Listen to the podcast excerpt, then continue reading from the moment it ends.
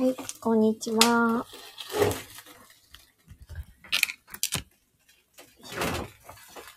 と、また思い立って。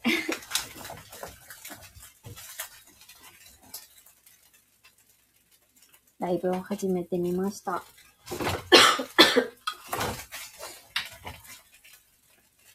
とね、また夕方の時間だから、忙しいかなって思ったんですけれど、と夕飯作りをまたしながら、ゆるゆるとお話をしていこうかなと思います。そう、月曜日、あ夕方になるとなんか、落ち着く。あいや、月曜日が終わりそうっていう感じで、まあ、こっからが大変なんですけどね。あ、佐々木すぐるさん、お久しぶりです。こんばんは。ラジオ染み込ませていますよお。疲れ様です。聞きに来てくださってありがとうございます。ちょっと今日はですね、ちょっと夕飯を作りながら、なんか、ゆるゆるお話ししようかなって思っていました。だいたいこの時間はですね、えー家事をしながら、まあラ、ラジオとかね、あの、ボイシーとかスタンド FM の他の方の放送を聞くことが多いんですけど、なんか今日ちょっと疲れちゃって、なんか話すより、あ、違う違う、聞くよりも話したいなと思って、っ今ね、ライブを回してみました。あ、ばんちゃん、こんにちは。お疲れ様です。あ、佐々木すぐるさん、こちらこそありがとうございます。ありがとうございます。来てくださって。あ、よずきさんもこんにちは。お久しぶりです。聞きに来てくださってありがとうございます。きっとね、お忙しい時間だと思うけど、今ね、えっ、と、パエリアを作っています。そうそう、ご飯を作りながら配信をしております。ねゆずきさんおさし、お久しぶりですよね。いや、その説はありがとうございました。あの、実は私、ゆずきさんと以前リアルで、あの、お会いしたことがありまして、いや、もうあれからどれぐらいだろうん？何ヶ月経ったんですかねえーっと、8月 ?7 月とかでしたっけね ?2 ヶ月ぐらいですよね。そうですよね。ねえ、いやー、本当にありがとうございました。本当にね、あの、お話をする時間を取ってくださって、嬉しかったです。わざわざね、こっちの方に来た時にお声掛けくださって、一緒に会いましょうって言ってくださったんですよね。いやーもう本当に 楽しかった。やっぱり実際にお会いすると、なんかこう、その、スマホの向こう側の、ゆうずきさんの顔が思い浮かぶようになりました。こういう方が聞いてくださってるんだなーって思って、いやーなんか一気に親近感ですよね。ねえ、あ、またお会いしたいですってありがとうございます。私もまたお会いしたいです。いや、それこそね、今度私が、あの、関西方面に行った際にね、またぜひぜひって、なんかそれこそちょっとね、関西方面にいらっしゃる方もね、まだ他にもいいいそうなので、なんかオフ会したいですよね。絶対楽しいと思う。あ、なおさん、こんにちは。はじめまして。嬉しいです。来てくださってありがとうございます。なおさんは、あ、聞き戦の方なんですね。家事しながら聞くことが多いです。最近、北欧集めにハマっています。あ、そうなんですね。そっかそっか。私も家事しながら、普段ね、あの、ラジオ配信、スタンド FM も多いですし、あと、あの、ボイシーとかをよく聞くんですけど、なんか今日疲れちゃって頭が。なんかこういう時ってなんか入らないんですよね、情報が。そう、だからね、ちょっと、あの、はあの、聞くのではなくて、なんかちょっと頭に浮かんだことをつらつらと話そうかなと思って、お話をしてみています。ゆずきさんやりたいですね。オフ会やりたいですよね。ばんちゃん、その時はぜひ私も応援したいです。ということで、ああ、ぜひ、本当に会いたいですよね。いや、もうなんかこう聞いてくださっている皆さんと会いたくて。で、ばんちゃんはね、もう関西の方だから、ぜひぜひ会いたいなあ、オラスさん。私も潜らせてもらってました。はじめまして。ということで、あ、オラスさん、はじめまして。来てくださってありがとうございます。えっ、ー、と、課長オラスさんっていうのかな？アイコンはワーミーさんに書いていただきました。あ、あの、配信者さんなんですね。なるほど。ゲリラで配信しています。声低めです。えー、よろしくお願いします。配信者さんってことですよね。ねなんか、初めましての方がいらっしゃるとめちゃくちゃ嬉しい。この時間ね、あの、皆さんお忙しいかなって思って、あの、いたんですけど。そう、今日我が家は、あの、パエリアと、あと、スープ？と、あとなんか、何にしたんだっけ？あ、そう、人参のマリネかな？を作りました。皆さんは夕飯作られましたか？今日はね、ちょこちょこと仕事の作業をしながら、最近ちょっと断捨離にもハマってまして、また小さいエリアで 断捨離というか片付けとかをやってたらなんかすっごい疲れちゃって 頭がちょっとギン。ばんちゃんも、あ、はじめまして。皆さんなんか挨拶してくださってありがとうございます。なんかこうやってね、あの、聞いてくださってる方同士でもこうやってやりとりできるから、スタイフっていいですよね。なんか最近聞いたんですけど、ボイシーはこういうやりとりができないそうですね。なんか、リスナーさん同士ではできなくって、あの、発信者の方は見えるっていう風に聞いたんですけど、リスナーさん同士はコメントが見ることができないって聞いて、あ、そうなんだと、最近ね、知ったんですよね。そう私、ボイシーとか聞くときは、だいたいこうアーカイブとかで聞いてしまうので、あまりライブを聞くことがなかったんで、わからなかったんですけど、今ちょっと食洗機の中の食器を片付けています。あ、なおさん。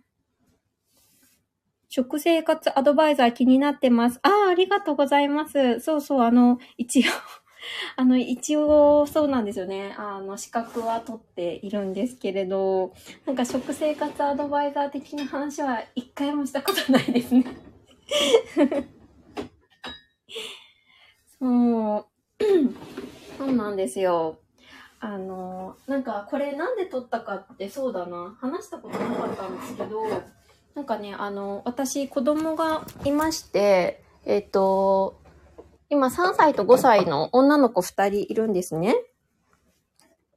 で、えっ、と、その子供、あ、2人目かな ?2 人目を妊娠するときに、なんか妊娠中になんか学びたいなって思って、あまあ、お料理嫌いじゃないし、なんか子供のためにもね、なんかこう食生活系のなんかこう資格があったら、栄養系の資格があったら使えるかなって思って、初めてあのー、子供を持ちながら取った資格でしたね。そんなに難しい資格ではなかったんですけど、やっぱりこう、子育てしながらの資格勉強って大変で、結構苦労した記憶があります。ばんちゃん、スタイフのライブはコメントのやりとりができるから嬉しいですね。ねそうですよね。これいいですよね。だからこう、あのリスナーさん同士のね、コミュニティというか、やりとりができて楽しいですよね。普通に。あ、ゆずきさん、お料理のお話もいいんじゃないですか？お料理。お料理ね。いや、なんか、あの、お料理は嫌いではないんですが、なんかあの、私よりも上手な、あの、諸先輩方もたくさんいら、それこそゆうずきさんとかね。あの、インスタを拝見すると、もうすっごい、あの、いそうなお弁当をいつも作られているので、もう、あの、そのような諸先輩方の前で、私のような あの、お料理の話をしたところで、みたいなところもあってですね、あの、好きなことは好きなんですけど、あの、あまりお料理の話は触れてこなかったたんですよね。あんまり自信がないんだと思います。つのみちゃんはいつも前向きに感心します。いや、ありがとうございます。もう、ゆうずきさんはもう私のお母さんのような、あの、感じで勝手に 思いを寄せさせてもらっております。なおさん、あ、子供を持ちながら撮ったんですね。すごいです。ということで。ありがとうございます。そうそう、なんかね、やりたいなと思って、取得したんですよね。でもなんかやっぱり、うーん、私、あの、子供が本当にもっと今よりも小さかった時に、あまりこう、今ほどこう、生活に全然前向きじゃなくって、なんかもう毎日がとにかく苦痛だったんですよ。もうなんかね、あの、本当にもう、なんだろう、変な話、もうお母さん辞めたいって思ったことも何回もありますし、なんか、うーん、そうですね。結構、なんていうのかな。ちょっとこう、あの、子育てうつじゃないですけど、あの、そんな感じだったんですよね。なんかこう、社会からも認められてない。まあ、あの、自分で希望して、えー育休を取ったんですけど、なんか社会とのつながりも全くないし、うん、なんか誰からも必要とされてないんじゃないかなって、あの、思っていた頃がすごいあって、そんな中、なんか自分の、なんだろう、こう、これはやったぞみたいな結果が欲しくって取った資格なんですよね。そう、だから、なんかこう、これを活かしてどうにかしたいとか、そういう感じではなくって、なんかこう自分の、うん、頑張った証みたいなのが欲しかったのかもしれないです。うん、自己効力感っていうんですかね。なんかそういうのを、なんかこう、示せるような何かが欲しくって必死で取ったような、そんな記憶がありますね。なおさん、えー料理の資格取りたかったです。今は子育て中でできなくて。そうそうですよね。なかなか。え、なおさんはおいくつのお子さんがいらっしゃるんだろう？あ、でもですね、料理の資格いろいろあると思うんですけど、この食生活アドバイザーは比較的簡単に取ることができるかもしれないです。私も、えっ、と、2歳の子供がいて、で、えっ、と、妊娠中に取ったんですけど、あの、わ、割とその、す何時間も勉強とか必要なかったですね。どれぐらいだろう？試験の、か割とこの一般常識でもわかるような問題とかも出てきたので、その食生活アドバイザーは割と、あの、なんか取りたいなって思ってらっしゃる方にはおすすめの資格かもしれないですね。ゆうずきさん、子育て中は大変なので仕方ないと思いますよ。みんなが通る道かなって。そう、あの、大先輩の ゆうずきさん。ゆうずきさんのお子さんはもうね、あの、それこそお子さんがいらっしゃって、ゆずきさんご自身がね、あの、第二の子育てされてるぐらいの、あの、ね、あの、大先輩だから、言葉が重い、重みが違いますよね。そう、料理の資格ね。でもなんか料理の資格はすごい楽しかったですね。うん、なんか勉強してても、こういろいろな栄養素とかも、あ、こういう組み合わせで食べればいいんだとかね、そういうのも、あの、わかりましたし、私、あの、もともと結構、こう、なんて言うんですかね、こう、情報収集マニアというか、こういうなんか、あの、音声でも聞き、聞くのも大好きですし、あとなんかこう、YouTube とかでもね、そういうなんか、あの、うんちく系の YouTube とか聞き流してたりとかするのもね、あの、すごい好きなので、食生活アドバイザーのね、勉強は楽しかったですね。そう、なんかね、やっぱりこう、なんとなくね、こう前向きになれる？なれ、うん、前向きに、うん、なりたくて、子育てに対して逆に前向きになりたくて資格をを取ったっていう感じがしてますね、私は。うん。なんか本当に今思い返すと、その時の自分があまりにも好きじゃなくて、なんか今こうやってね、なんかこう偉そう、偉そうにというか なんかこう発信とかしてますけど、全然ね、あの、そんな風な気持ちにもなれなくて、な、な、な、なった、一瞬たりともなったこともなかったんですよね。こう何か、インスタグラムでさえ、うん、あの、やったこともなかったですし、だから、だいぶ変わったなって思いますね。まあ、あと、子育てのあれも、なんだろう、こう、ステージもちょっと変わってきたのかなっていうのもあるんですけどね。うん、子供が、特に0歳、2歳の時で保育園に入ってない時とかは、めちゃくちゃカオスで、もう毎日毎日がもうなんか嵐のように過ぎ去るみたいな。そんな中なんかこう自分でこう、なんかこう自己実現するとか、なんだろう。あの、それこそ、うん、あの、資格を取るとか、全く考えられなかった時期もありますね。あ、ゆずきさん、買われたのならそれで OK でしょうっていうことで。いや、ありがとうございます。ねでもなんかね、人間って移り変わるものだから、たね、なんかこう、あの、や、闇に、闇に入るというか、闇期間に入ったらね、ちょっとまた自分を立て直せるような心持ちにしておかないといけないなって思うんですけどね。そう、なんか自分が、こう、どこまで、こう、闇に落ちるかっていうか、あの、なんかこう、ダメになるかっていうのを一回見ちゃってるので、そう自分で知っちゃってるので、そう、なんかやっぱりそういう時期にななるとね、子供たちにも良くない影響とか与えちゃうだろうし、その闇期間、闇の時期にね、あの、ここだけの話なんですけど、闇の時期に、あの、一回、あの、もう私すっごい発表しちゃったことがあったんですよ。なんかもう、あの、あ、なんか前々回の通常放送とかで、あ、違うな。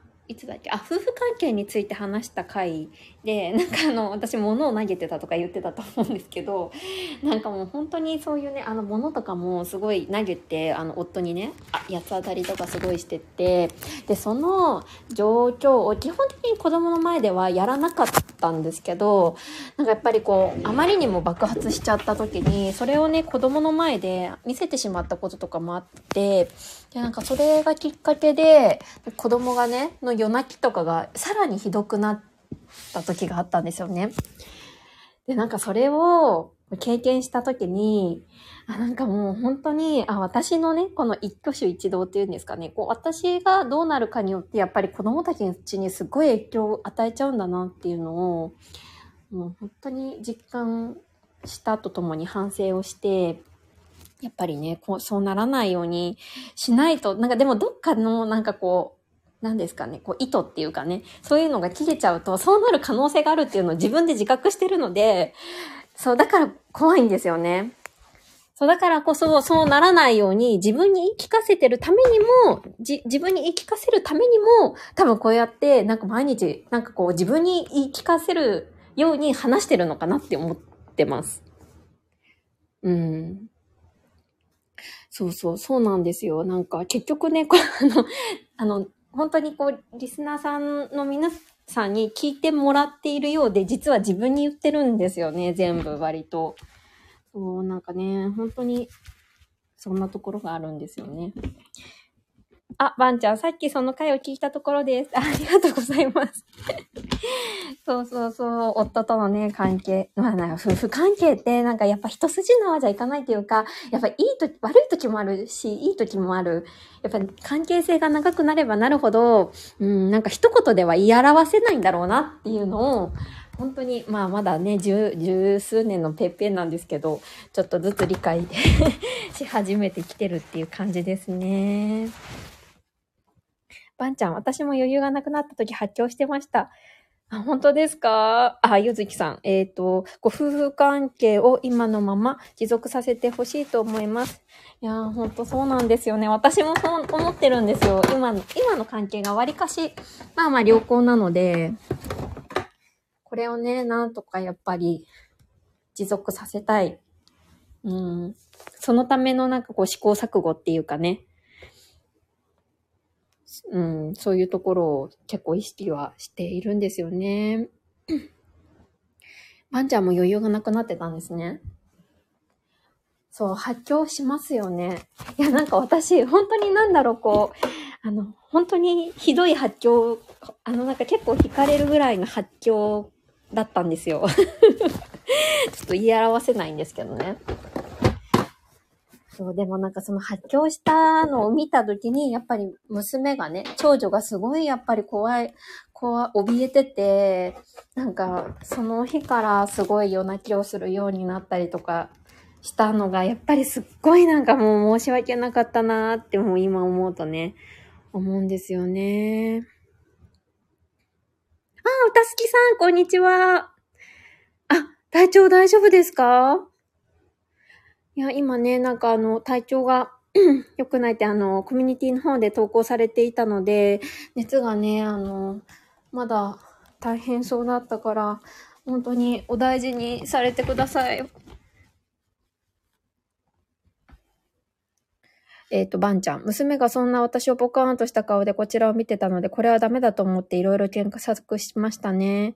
そう、そうなんですよ。あの、本当になんか私が発狂した時に、まさにそんな感じで、もうなんか口をあんぐり開けて、なんかどうしたのみたいな感じでもう見てたんですね。もう本当手、目が点になってて。で、でもその後に、ママ大丈夫みたいな感じですごい心配してきてたんですけど、ね、なんかダメなんですよね。なんかそういうのを思い出すと、なんか、もう本当にいつそうなっちゃう、そうなっちゃうかって別にそういう予兆があるわけじゃな全然ないんですけど、そうなる自分なんだっていうのがね、どっかにあるんで、そうそう。あ、ゆずきさん、お互いこう努力しないと難しいです。いや、そうですよね。夫婦関係はまさにこう共同作業だと思うので、なんかどっちかが、だけが頑張ってもダメだと思うんですよね。本当におっしゃる通り。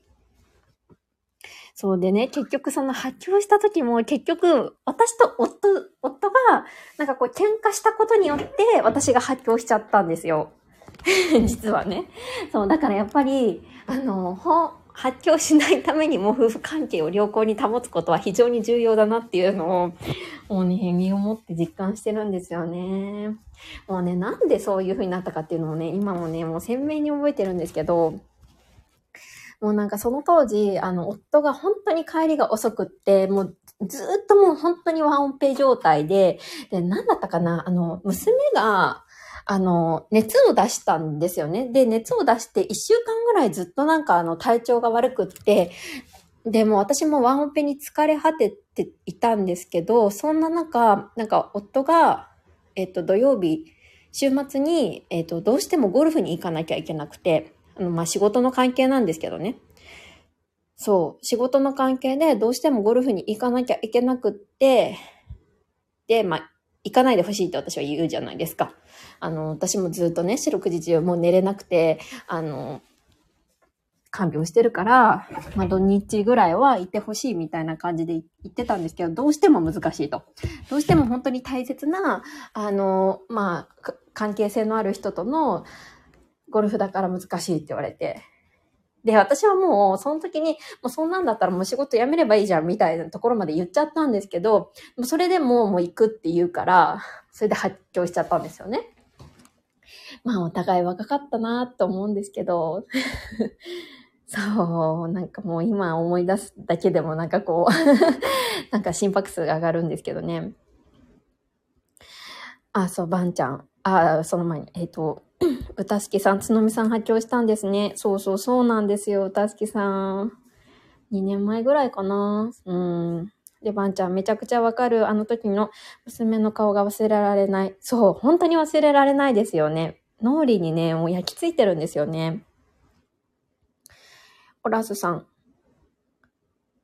わかりみが深いです。またあんな風になるのかと思うと不安になりますよね。そうそう、そうなんですよね。あの、別に今何か不安を抱えてるとか予兆があるってわけじゃないんですけど、うん、なんかそうなる可能性のある自分っていうのが知ってるだけで、やっぱりなんかね、どこか不安があって、まあでもそれは別に悪いだけじゃ、悪い、うん、側面だけじゃなくって、そうならないように努力できるっていうふうに思えば、まあ、決してネガティブなね、ことだけではないと思うんですけどね。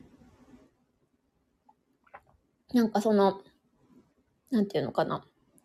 あの、不確実っていうか、あの、不十分な自分が分かってるから、全然あの万能じゃない自分っていうんですかね。まあ、誰しもそうだと思うんですけど、でもなんか、もっと、なんかこう、うーん、完全じゃない自分を知れてるって、ある意味、まあ強みでもあるのかなっていうふうに、まあ最近はね、ちょっと、うん、思っていたりはしています。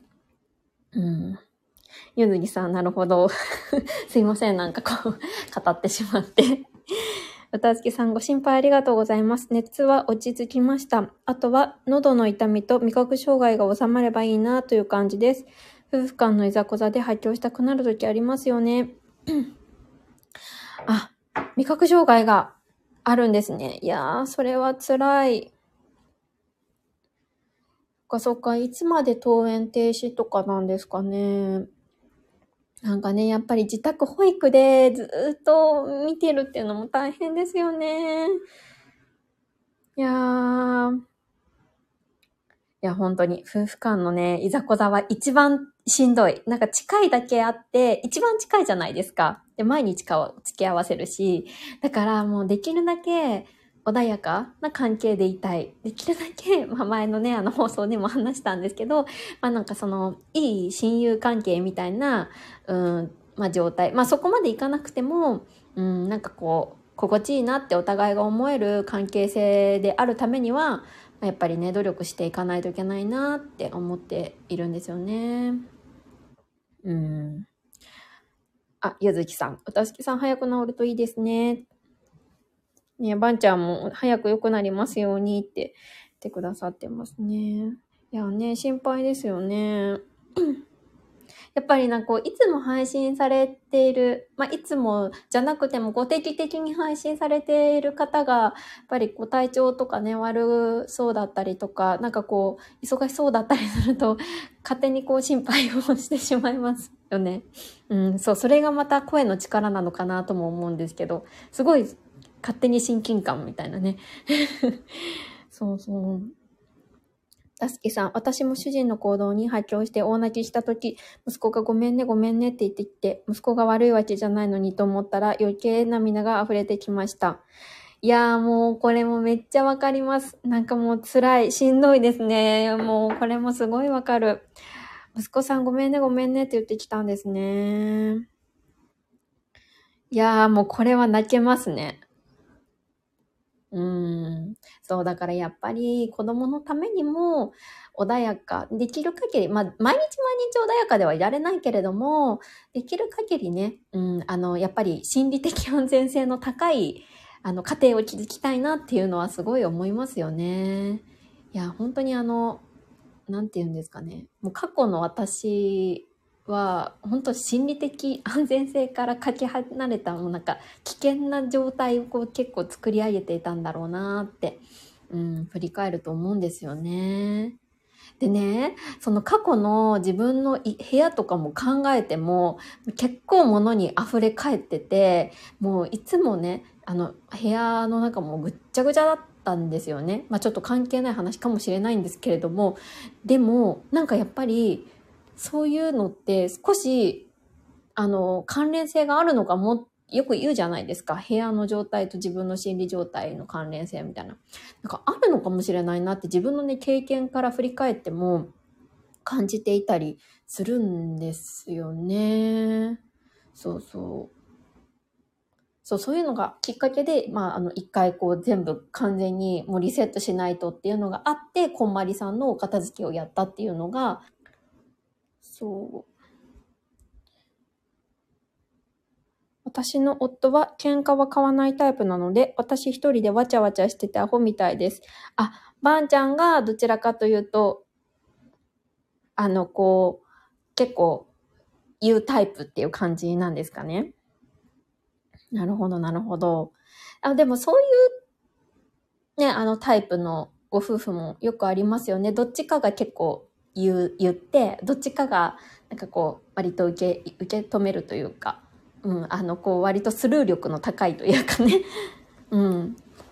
ありますよね。なるほど。いろいろですよね、夫婦関係って。いや、もうこれね、深掘れば深掘るほど、あの、深くなる。終わりがないですよね。ゆうずきさん、夫にイラッとした時も、その顔は夫には見せないようにして、後ろを見てベーっとすればいいです。少し時間が経てば気持ちも落ち着きますよ。なるほど。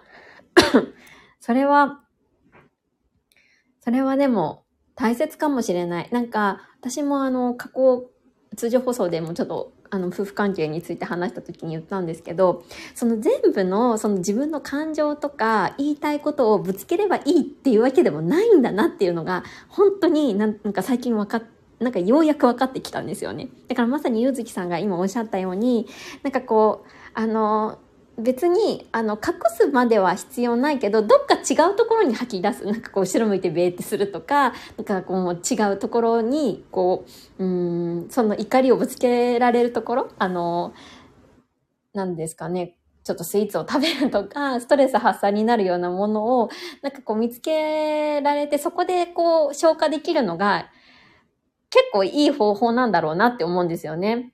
で、もしかしたら時が経てば、時間を置くことで理解してくれることとかもあるかもしれないし、その時にその場でわか、分かり合おうとか、なんか分からせたいとかってこっち思っちゃうんですけど、なんかそれが必ずしも、なんかよく働くとは限らないのかなっていうふうに最近ちょっと思い始めてます。そうそう。歌好きさん、皆さんありがとうございます。息子は体調落ち着いてきたのですが、食欲がなくて体力落ちちゃって、明日まで幼稚園お休み見て、お休みさせて様子見るつもりです。まさかの夏休み2週間延長状態です。ということで、いやー、2週間延長かなるほど。いや、もうこの、このコメントだけでももういかに大変かっていうのが。そっか。でもね、なるべく早めにね、あの、明日までっていうことなので、明後日には行けると本当にいいですよね。うーん。もうこればっかりはね、もうしょうがないですもんね。うん。治るまで。えー、ばんちゃん、私は普段言わないけど、急に噴火する、噴火するタイプです。あ、そうなんですね。あ、なるほど、なるほど。噴火タイプですね。こう、バーンっていく。積もって、バーンっていくタイプなのか。そういうタイプもありますよね。あ、そう。ソララさん。あ、こんにちは。はじめまして。ソララさん。あ、主婦のつぶやきを配信されてるのかな？女性の方かな？ありがとうございます。聞きに来てくださって嬉しい。今、主婦のつぶやきを皆さんでしてました。ばんちゃん、ゆうずきさんのやり方、子供っぽく見えてめっちゃ大人の対応。いや、本当にそうですよね。うん、ほん、それがおと、それこそ大人って感じですよね。うーん、見習わなきゃって思いました。ゆうずきさん、かわいい。たすきさん、ゆうずきさん、かわいい。後ろ見てべー。後ろ見てべーで、こう、自分の気持ちが収まればいいんですけどね。なんか収まんなかったらどうしたらいいんですかね。えー、ソララさん、こんまりさんのお片付けされたんですか？一度全部出すが勇気なくて、ちまちま捨て活やってます。あ、そうなんですね。そうそう、一回ね、やったんですよ。あの、どれ？に、えっ、と、3年前ぐらいかな。まだね、子供が0歳、2歳ぐらいの時に、3日間ぐらいかけてやったんですよね。そう、もう全部、部屋中のものを全部出して、やりましたね。でも全然一日じゃ終わんなかったので、で、当時、あの、子供たちは保育園とかにも行ってなかったので、義理のお母さんに来ていただいて、あの、子供たちを見てもらいながら、私はもうひたすら、片付けをするっていう片付け祭りしてましたね。でもそのおかげでだいぶ、だいぶ減りました。一回やると良いかと思います。えっ、と、ゆずきさん、感情をすべて吐き出すと結局自分にしか返ってきません。いやー、そうですね。深い。そうですよね。オラスさん、後ろ向いてベーですね。メモメモ。メモ。いや、これ本当に大切ですよね。あ、皆さん、はじめましてって。収まります。あ、感情収まりますか？後ろ向いてベーでも。なるほど。やってみよう、今度。なんか、後ろじゃなくても、もう違う部屋行って、もうなんかこう、ベーってやったりとか、もうなんか、もうクッション、クッシクックッションになんかこう叫んだりとか、そういうのでもいいかもしれないですね。あ、ソララさん、皆さんはじめまして。でソララさんが、えっ、と、3日でできるってすごい。いや、でもね、3日って言っても、あの、本当に1日中やってたんです。1日中を3日間なんで、だいぶ長い時間やりましたね。でもね、本当に驚愕しますよ。あの、初めてやった時、あまりにも無駄なものってか、これ、こんなの、なんで、あのー今まで取っといたんだろうみたいなものがいっぱい出てきて、もう驚愕しまくりましたね。うん、でもやってよかった。あ、ゆずきさん、私もこんまりさんしました。あ、しましたね。これ、あれいいですよね。あのメソッド。なんか、やっぱ一回やると、あの、まあ、完全には終わらないにしても、ちょっと本当にこう、だいぶその後の片付けが楽になる。うん、って思いますね。オラスさん、私の顔がこんまりさんに似てると言われたから、ものすごく片付け上手になりました。えそうなんですね。あ、オラスさん女性なんですね。声低めですって、あの、あったので、あの、男性の方かなって勝手に思ってましたけど、女性の方なんだ。あ、そうなんですね。そっかそっか。顔がこんまりさんに似てる。え、めっちゃ可愛いじゃないですか。こんまりさん可愛いですよね。でもなんかそういう風に似てるって言われると、なんか、あ、じゃあ、こんまりさんに寄せなきゃみたいな感じになるかもしれない。うたすけさん、えー、ソララさん、はじめまして。こんまりさんの片付けは、私も暮らし、一人暮らしの時にやってみました。その影響で、洋服の畳み方とかは今でもこんまり流です。ああ、そうだそうだ。確かに。あのーこんまりさんってね、あの、畳み方とかもすごい重要視されてますよね。そう、そうなんですけど、私、畳み方はもう完全に、あの、もう崩れましたね。もう私、畳むの本当にダメで、あの綺麗な、あの、畳み方はね、できなかった。もう私、本当にズボラなので、もうちょっとね、ダメでしたね。えっと、ソララさん。似ていて片付け上手、羨ましい。あ、ね、オラオラスさんね、羨ましいですよね。ゆずきさん、オラスさんおお会いしたい。ソララさん、シワを伸ばして畳む、あの畳み方、手の使い方、うっとりしますよね。いや、本当にそうですよね。あの、私も動画も結構見たんですけど、なかなか、なかなか丁寧ですよね。